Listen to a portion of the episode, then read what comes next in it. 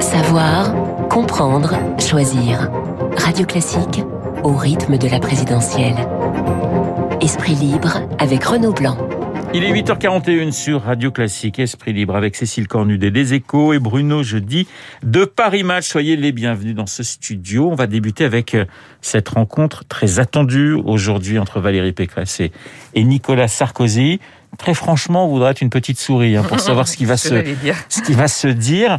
Euh, Est-ce qu'on peut imaginer euh, un Nicolas Sarkozy euh, remettre un peu les pendules à l'heure et dire oui, je soutiens Valérie Pécresse avant, avant son meeting de, de dimanche ou, euh, ça vous paraît être un scénario peu probable, Bruno?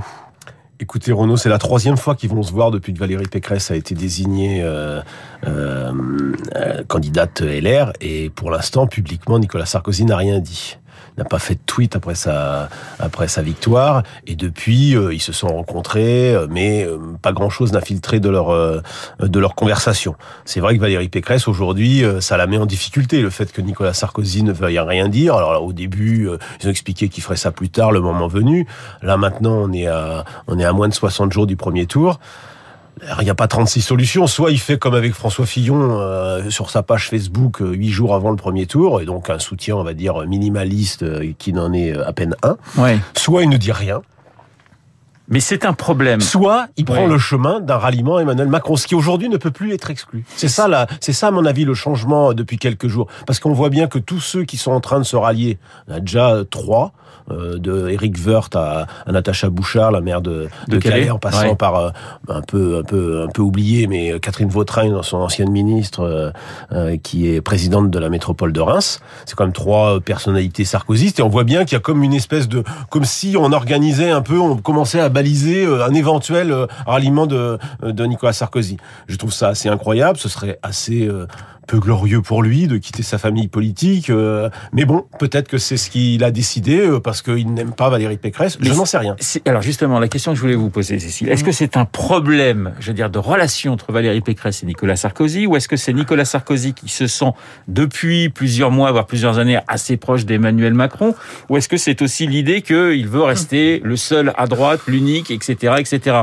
Est-ce que voilà, parce qu'il y a aussi, je pense qu'il y a un peu de tout. Il y a un peu de tout. Leurs relations sont mauvaises, notoirement mauvaises depuis euh, toujours et euh, Valérie Pécresse euh, fait des erreurs psychologiques avec lui. Emmanuel, Nicolas Sarkozy, parce que vous dites Bruno qu'il n'a rien dit publiquement, mais les petites phrases qui filtrent de ces ah bah rendez-vous, là, elles sont très vachardes contre euh, Valérie euh, Pécresse. Et manifestement, il aimerait qu'elle l'appelle, elle le consulte matin, euh, midi et soir. Et ça, Emmanuel Macron sait très bien le faire. Il l'a invité à déjeuner il y a 15 jours. On me dit qu'il l'a aussi vu un soir, juste avant de partir pour la Russie. Donc, il le traite. Il le traite très bien avec des égards. En plus, qu'est-ce que veut Nicolas Sarkozy? Lui, il veut continuer à peser dans le paysage. Est-ce qu'il pèse plus s'il a fait élire la candidate de sa famille?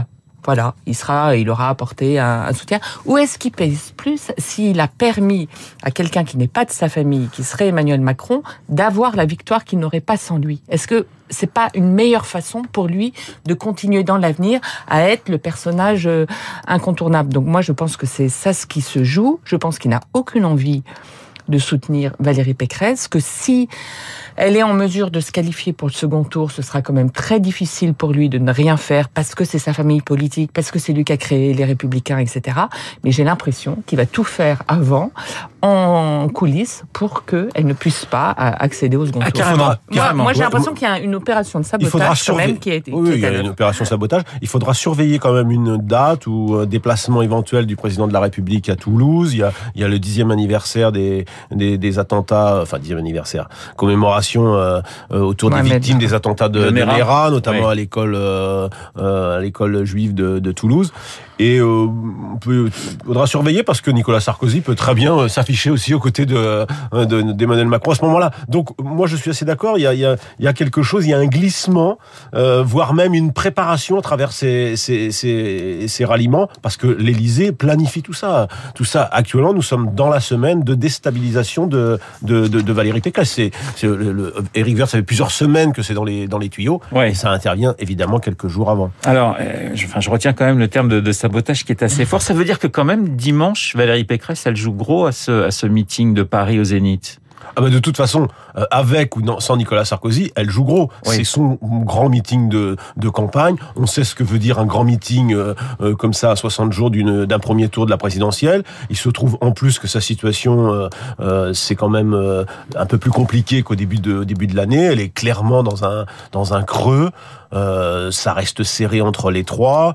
Elle fait une campagne qui n'est pas mauvaise, mais qui n'est pas très, qui n'imprime pas beaucoup. Euh, Elle aligne ses propositions sans que ça retienne vraiment l'attention. Et dans une campagne où ça joue plutôt sur les personnalités que sur les programmes, Valérie Pécresse est, clairement plus euh, en difficulté. Dernier point.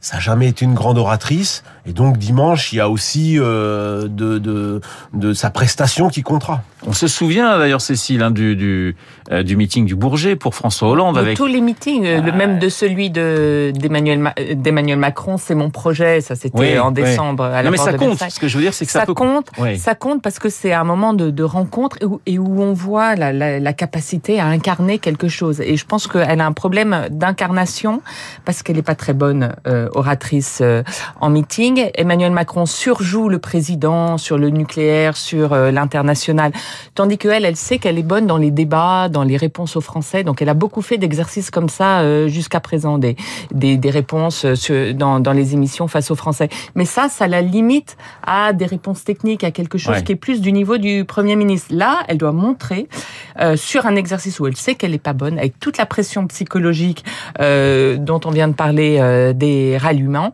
qu'elle peut créer quelque chose euh, de l'ordre du président, euh, de l'image de, de présidente euh, à ce moment-là. Donc euh, la pression est maximale sur elle, sur un exercice où d'habitude elle est pas très bonne. Donc Bon. ça va être compliqué. Bon, la question, je vous la pose, euh, je la poserai à tout le monde jusqu'à ce qu'on ait la réponse.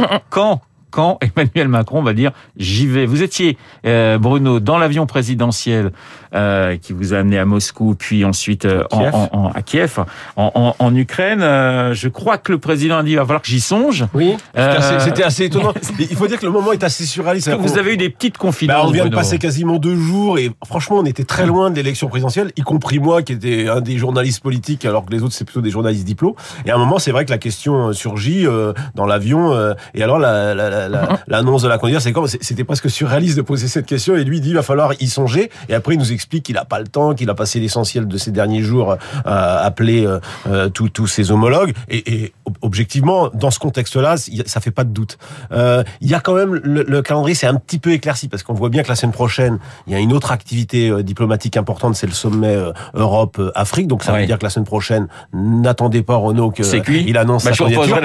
Vous me reposerez la candidature, la question la semaine prochaine.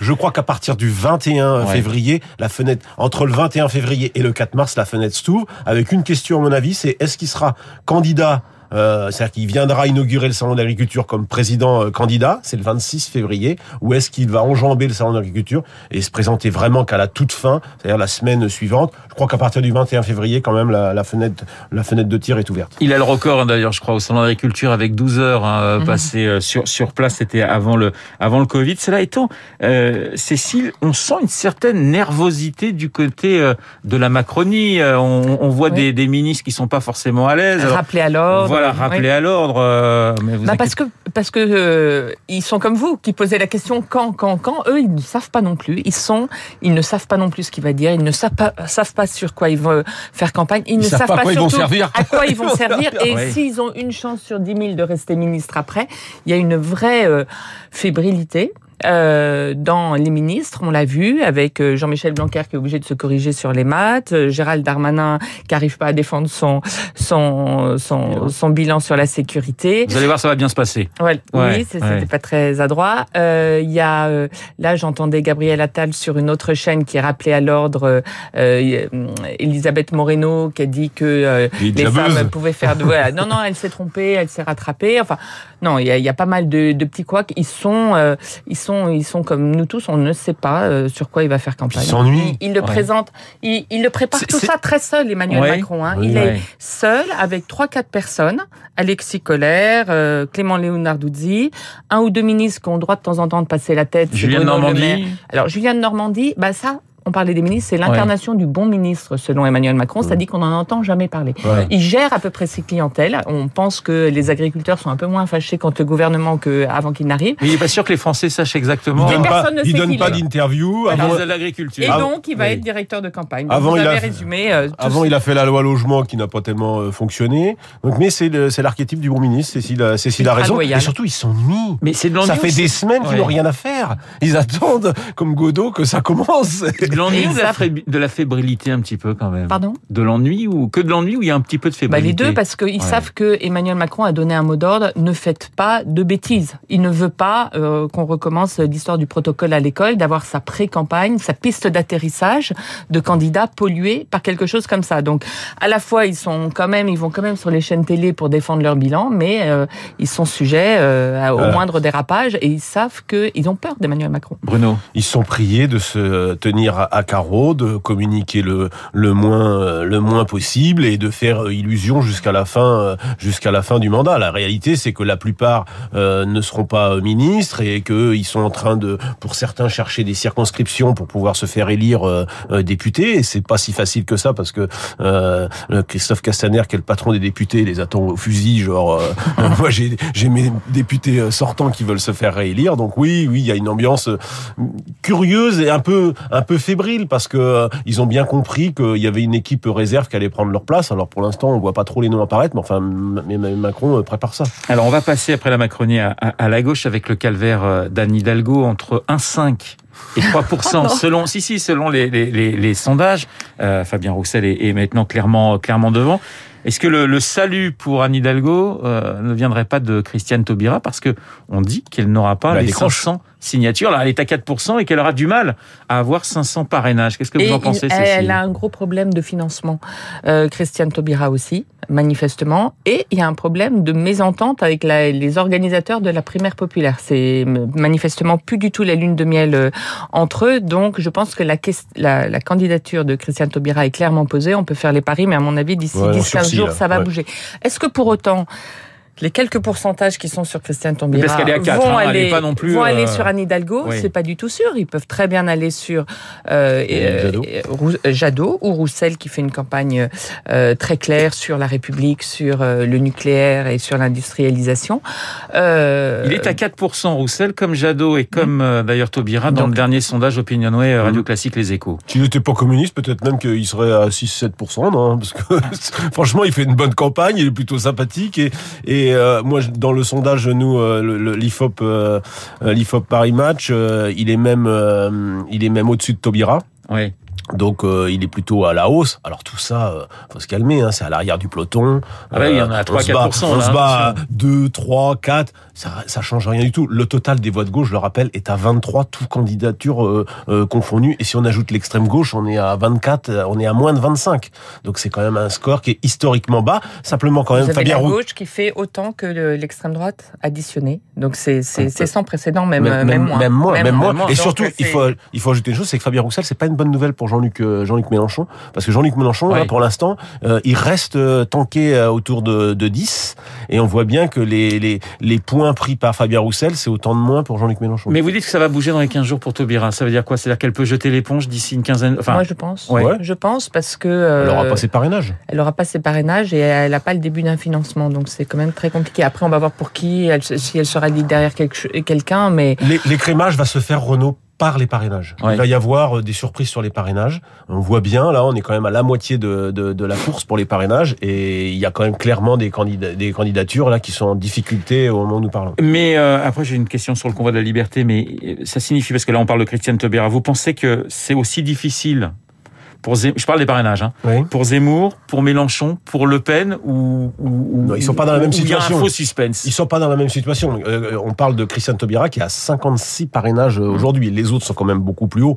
À mon avis, ils les auront. Oui, Euh, il y a même... mais il y a un vrai suspense Mais il y quand a- même. mais il y a quand même un vrai on- suspense. On peut avoir un accident démocratique? ouais. un accident démocratique en ayant un Ah, Zemmour ou un, ou un, ou un Mélenchon Ou une qui- Le Pen. Le Pen Oui, a l'air d'avoir vraiment euh, Ouais, du Le mal Pen, à les être avoir. compliqué. de ne pas avoir les, les, les 500 signatures. Un mot sur le, le convoi de la liberté. Alors, ça fait très titre à la John Ford, on se croirait dans un western. C'est fait pour. c'est- du marketing. hein, C'était comme les gilets jaunes. C'est très bien vu. Euh, Est-ce que c'est un risque, un vrai risque pour, euh, pour l'exécutif à 60 jours d'une présidentielle? Euh, Je pense que c'est, il faut il faut regarder. Euh, on, on, ne sait pas encore, il faut pas en faire des tonnes parce qu'on va voir euh, ce que ça donne.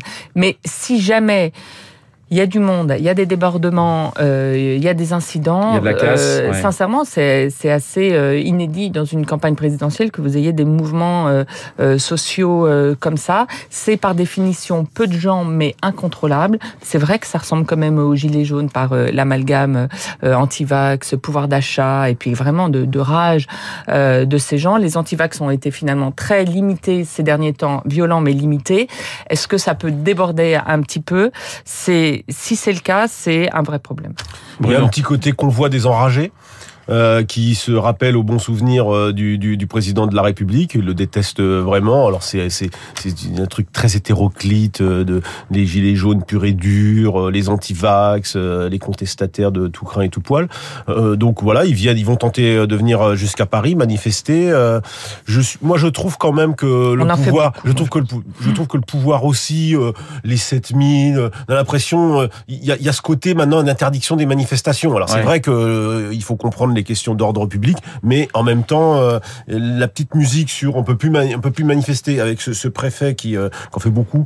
Je trouve que c'est dangereux. Faudrait pas pour Valérie Pécresse qu'elle puisse pas amener ses bus de oui. province de militants à son meeting dimanche parce qu'ils sont bloqués. Il peut y avoir, il, il peut y avoir, ça. Il peut y avoir ça. Hein. Eh ben écoutez, affaire à suivre. Et puis dans une semaine, Bruno, je vous reposerai la question de savoir c'est pour quand concernant Emmanuel Macron. Esprit libre avec Cécile Cornudet et Bruno Jeudi. Je vous souhaite à tous les deux un excellent week-end. Il est 8h57 dans un instant.